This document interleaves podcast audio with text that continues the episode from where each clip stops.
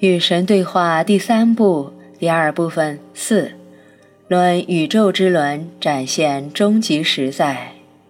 上一部分的末尾，神再次说到时间是不存在的。尼尔说这个话题我们讨论过，神说他值得再讨论一次。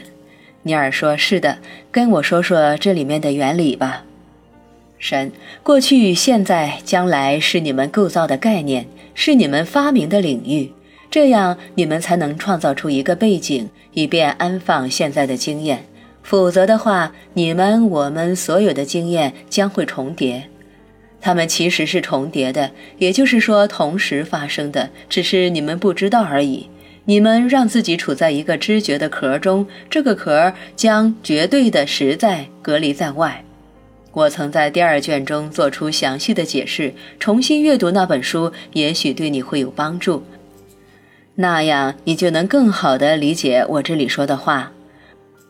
我在这里要指出的是，所有事情是同时发生的，所有事情。所以，是的，是我知道我将来、现在和过去的身份，我向来知道，也就是说，我全都知道。所以，你明白的，你们无法让我感到吃惊。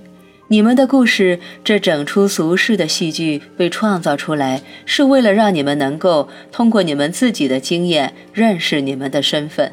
这出戏剧被设计出来，也是为了帮助你们忘记你们的身份，以便你们能够再次忆起你们的身份，并去创造它。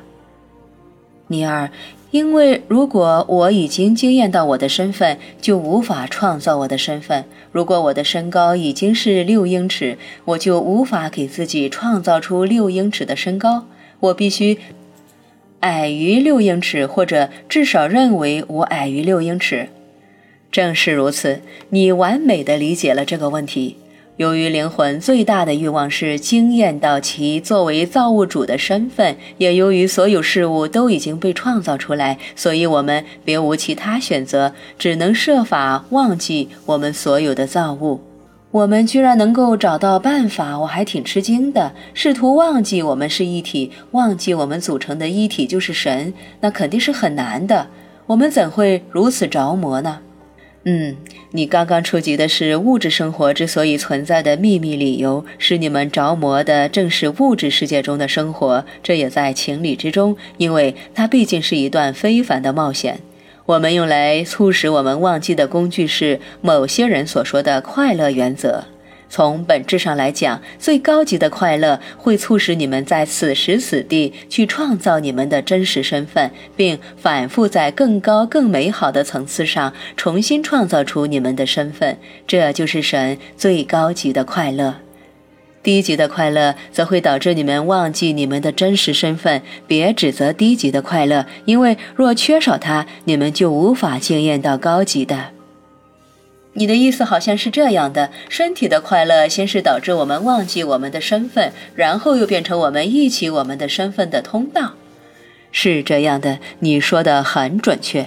要成功的利用身体快乐这种通道来忆起你们的身份，你们必须提升身体内部的生命能量。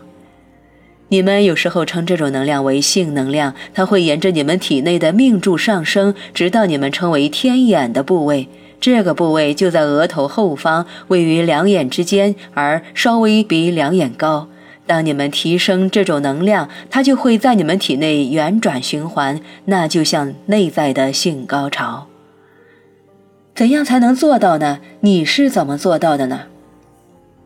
你可以冥想，不是开玩笑，真的是这样。你可以冥想出你们称为脉轮的内在通道。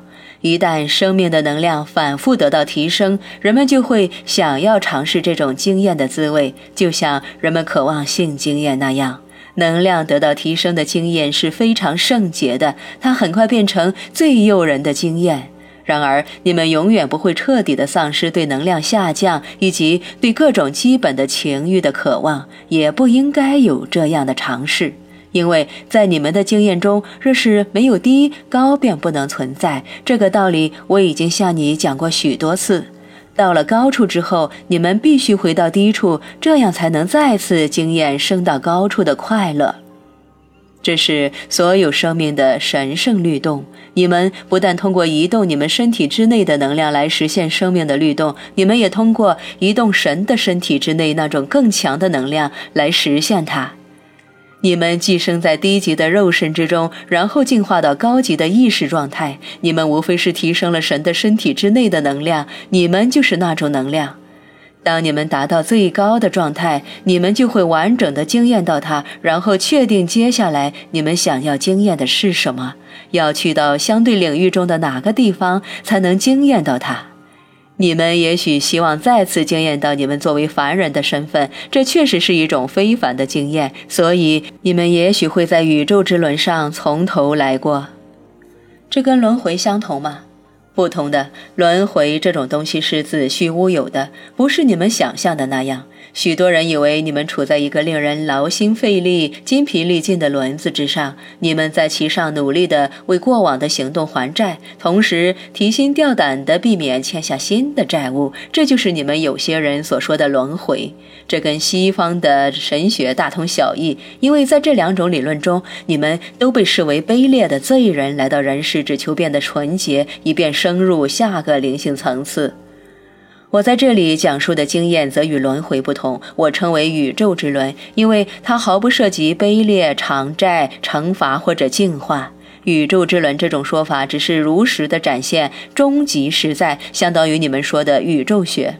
它是生命的循环，我有时也称之为大过程。它是个形象的词汇，描绘着事物没有起点也没有终点的本质，以及万事万物之间往复相连的通路。灵魂欢乐地通过这条通路前往永恒。它是生命的神圣律动，你们通过借由它移动神的能量。哇，以前没有人用这么简单的言语向我解释过呢。我以为我永远搞不清楚这个问题。嗯，你把自己带到这里来，就是为了弄清楚，那是这次对话的目标。所以我很高兴你已经达到这个目标。实际上，在宇宙之轮上没有较低或者较高的地方，那怎么可能呢？它可是轮子啊，又不是梯子。你说的太好了，这个比喻很棒，你的理解也很棒。因此，别指责那些你们所谓的低级的基本的动物的人类本能，而是要去祝福他们，尊重他们，因为只有通过他们，你们才能找到回家的路。这会让许多人摆脱许多有关性爱的愧疚感。所以，我以前说过，去跟性爱玩吧，去跟生活中的一切玩耍吧，去混合你们所谓的神圣和亵渎，因为在你们视祭坛为恋爱的终极场所，视卧室为崇拜的终极场所之前，你们根本什么道理都不懂。你认为性爱和神是绝缘的吗？我告诉你吧，我每天晚上都到你们的卧室里。所以去吧，去混合你们所谓的高尚和低俗，这样你们才能明白两者其实没有差异，并切身的拥有万物归一的经验。然后你们若是继续进化，你们将会发现你们自己并没有舍弃性爱，而是在更高的层次上享受它，因为生命就是性爱，就是那种神人合一的能量交换。如果你们明白这个关于性爱的道理，你们将会明白有关生命的一切，甚至包括生命的终结，也就是你们所谓的死亡。在死亡的时刻，你们将会发现，你们并非舍弃了生命，而是在更高的层次上享受它。